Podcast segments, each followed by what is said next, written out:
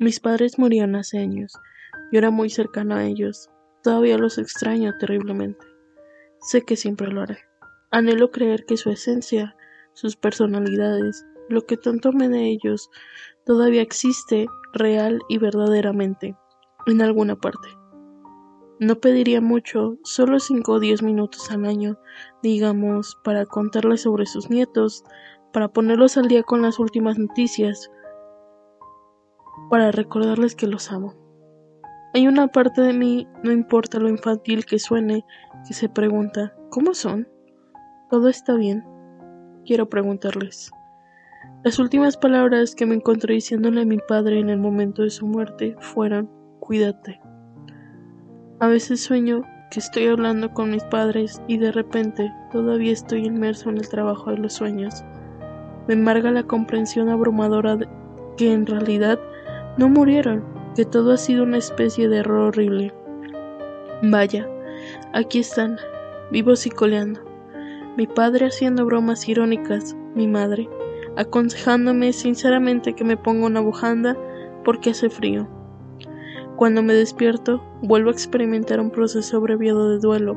Claramente, hay algo dentro de mí que está listo para creer en la vida después de la muerte, y no le interesa en lo más mínimo si hay alguna evidencia sobria de ello.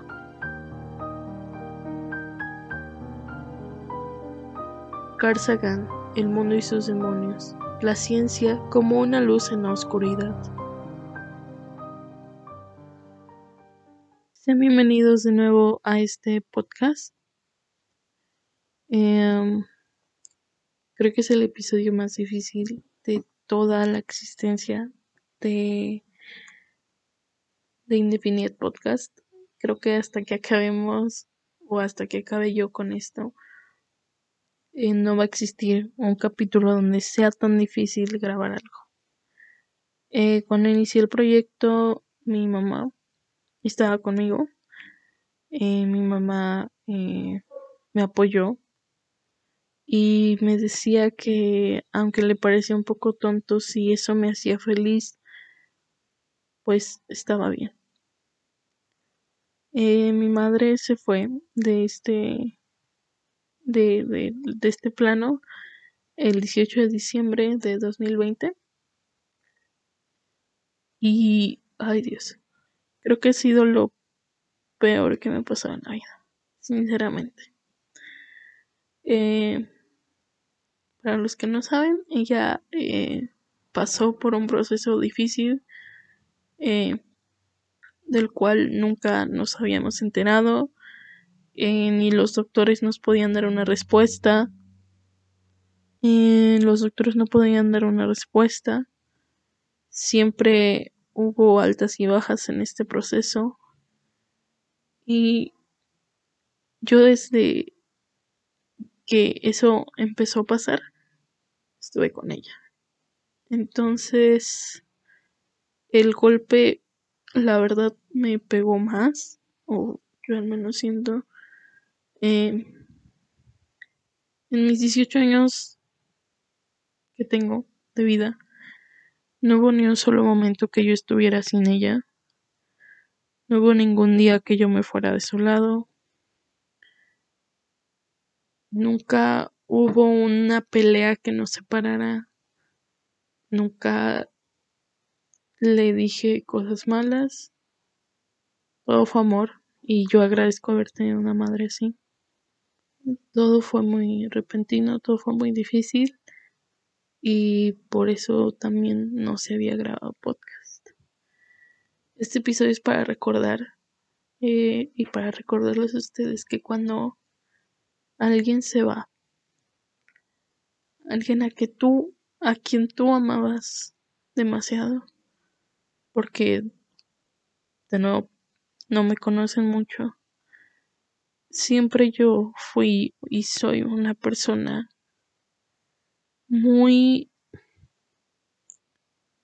muy lineal o no sé cómo llamarle pero poca gente me interesa.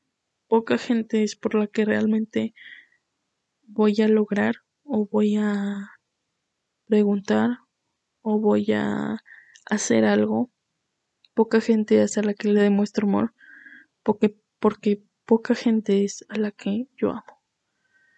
Y eso se podía resumir a mi madre, a mi padre. Y no es que mis hermanos no, pero mi amor hacia ellos es muy diferente que al que le tengo a mis sobrinos. Entonces, esas, ese grupo de tres personas que son mi padre, mi madre y mis sobrinos, creo que son lo que más me importa en la vida y me importaba. Pero de todos ellos, y en palabras de gente que me conoce de toda la vida, me decían, para ti tu mamá es lo más importante. Y no vas a saber qué hacer el día en que se vaya. Y pasó. Pasó eh, cuando yo cuando yo ni ella lo queríamos cuando yo ni siquiera pensaba en eso em, cuando nos dijeron lo que iba a pasar porque al final eh, se logró ver que tenía ella ella tenía cáncer en el vaso ella había afectado el hígado, el páncreas y pues fue rápido. Eh, cuando pasó eso, eh, nos preparamos mentalmente, pero nunca, nunca como cuando se vive. Y todos, para afortunada o desgraciadamente, todos estábamos con ella entonces a todos nos pegó por igual, porque todos estábamos cerca de ella, porque todos necesitábamos de ella, porque todos la amábamos mucho, porque ella nunca fue una mala persona. Se supo ganar el cariño de cada persona que la conocía, de cada individuo que se acercaba a ella, ella les demostraba un cierto afecto o una cierta actitud que yo no me veo capaz de lograrla en toda mi vida. Que creo sinceramente que es la de mamá. Aparte que ella era, era, era muy linda, era muy amable, era muy carismática. Em, yo creo que con estas palabras em, mucha gente puede decir está hablando de mi mamá.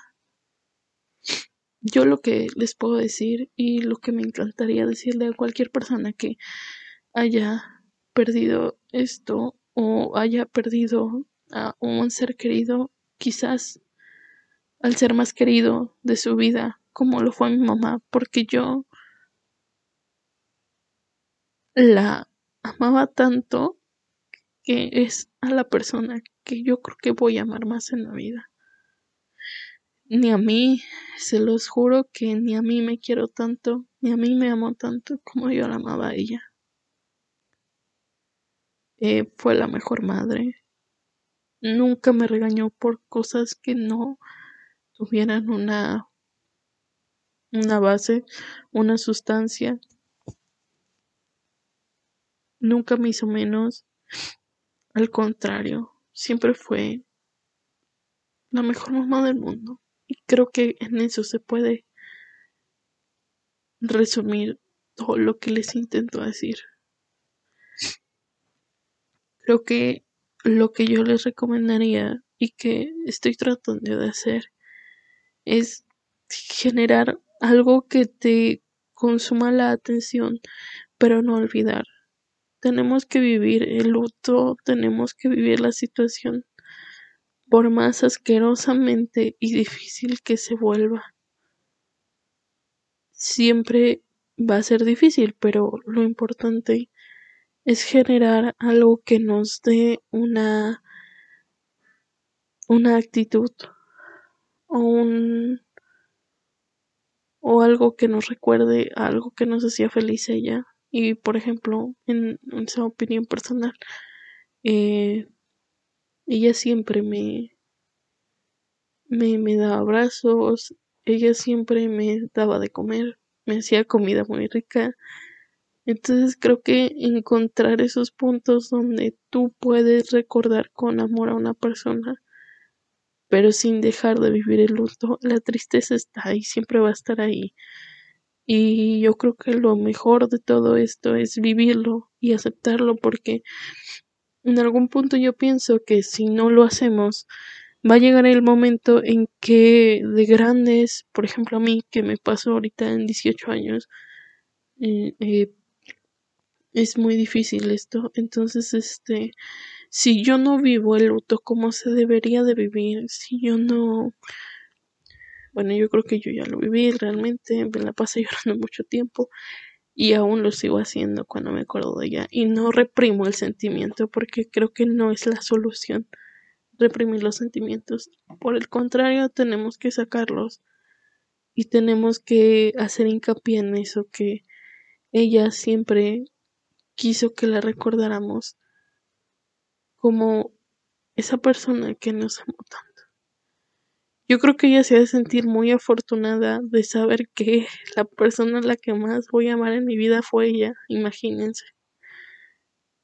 Y pues nada, vivirlo, vivirlo y aceptar las emociones que tengamos, aceptarlas y a veces se torna difícil la situación. Eh, a veces pudiera ser preferible cerrar los ojos y decir voy a pensar en otra cosa, pero yo recomendaría que no, que simplemente se afrontara como son las cosas, que se viviera de esa forma y que, como les comentaba, no esperar a que pase tiempo y de grande eso vaya a afectar.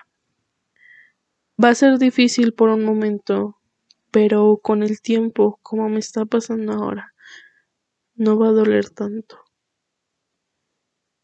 Todo el tiempo va a estar ahí eso, eso no, no crean que se va a olvidar ya.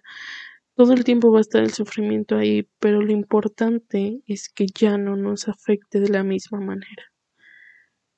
Personalmente tuve una crisis que no mucha gente de mi familia sabe, pero Llegué a creer que salirme de la escuela era la mejor solución para un problema como este.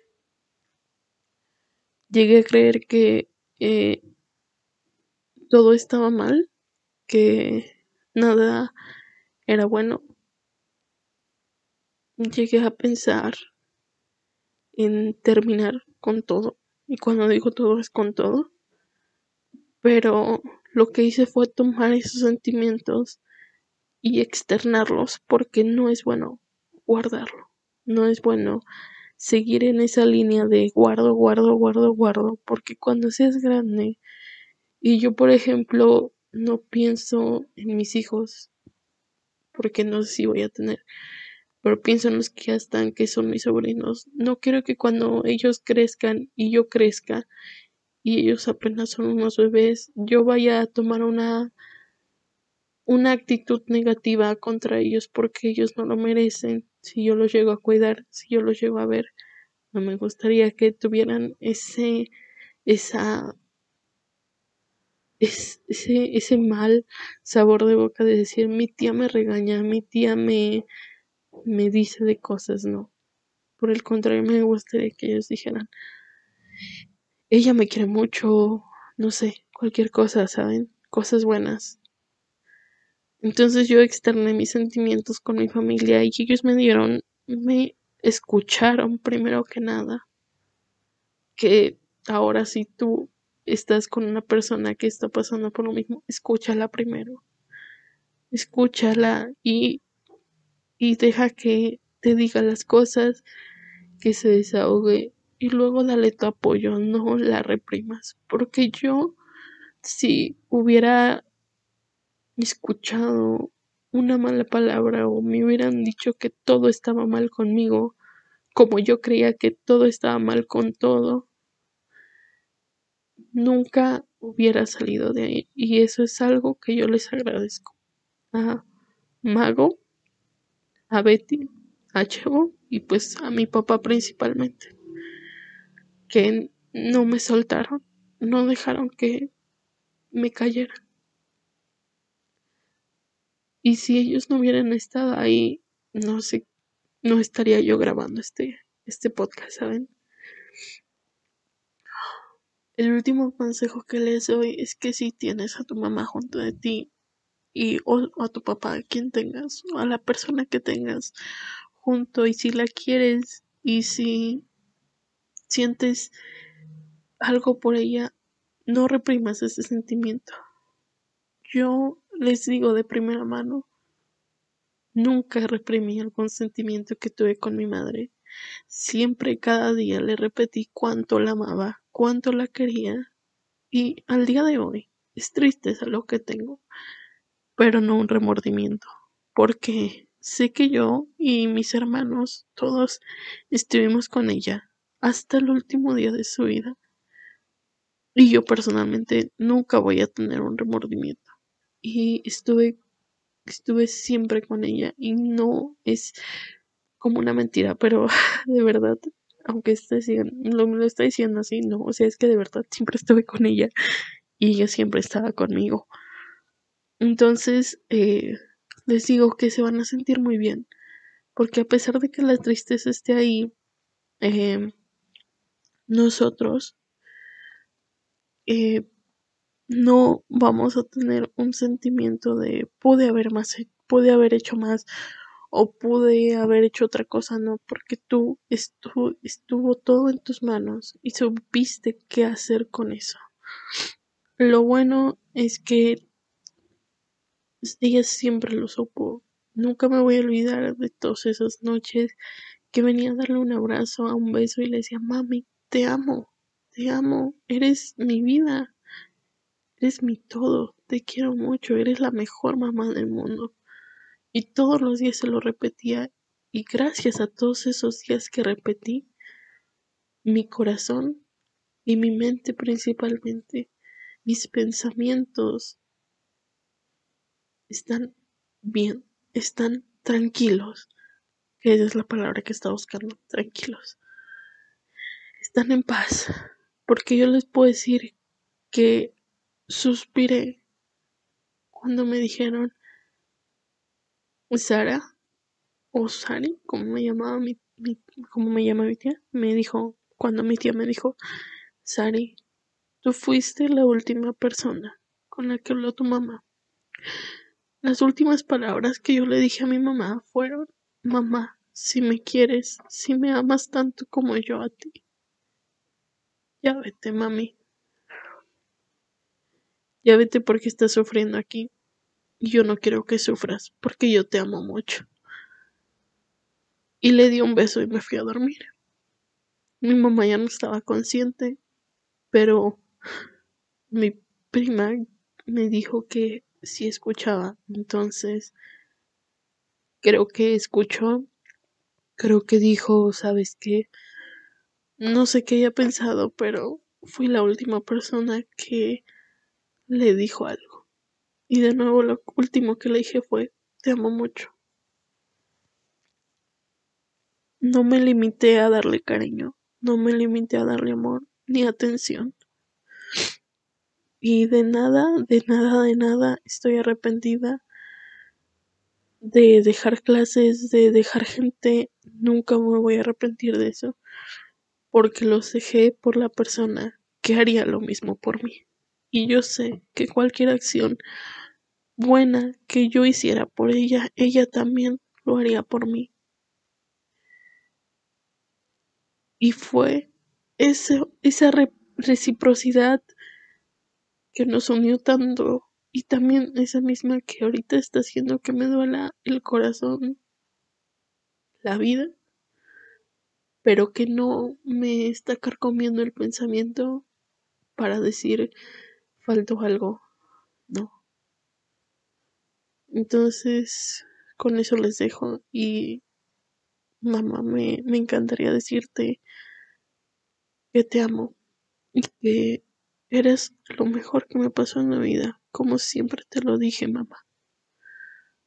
Como siempre te lo dije, mamá. Eres lo mejor que me pasó en la vida. Y yo creo que nunca nadie podrá igualarse nunca nadie, mamá, ni una pareja mía, ni un nada a la persona que eres tú. Y te agradezco tanto por lo que me diste, porque nadie lo hubiera hecho igual. Gracias, mamá.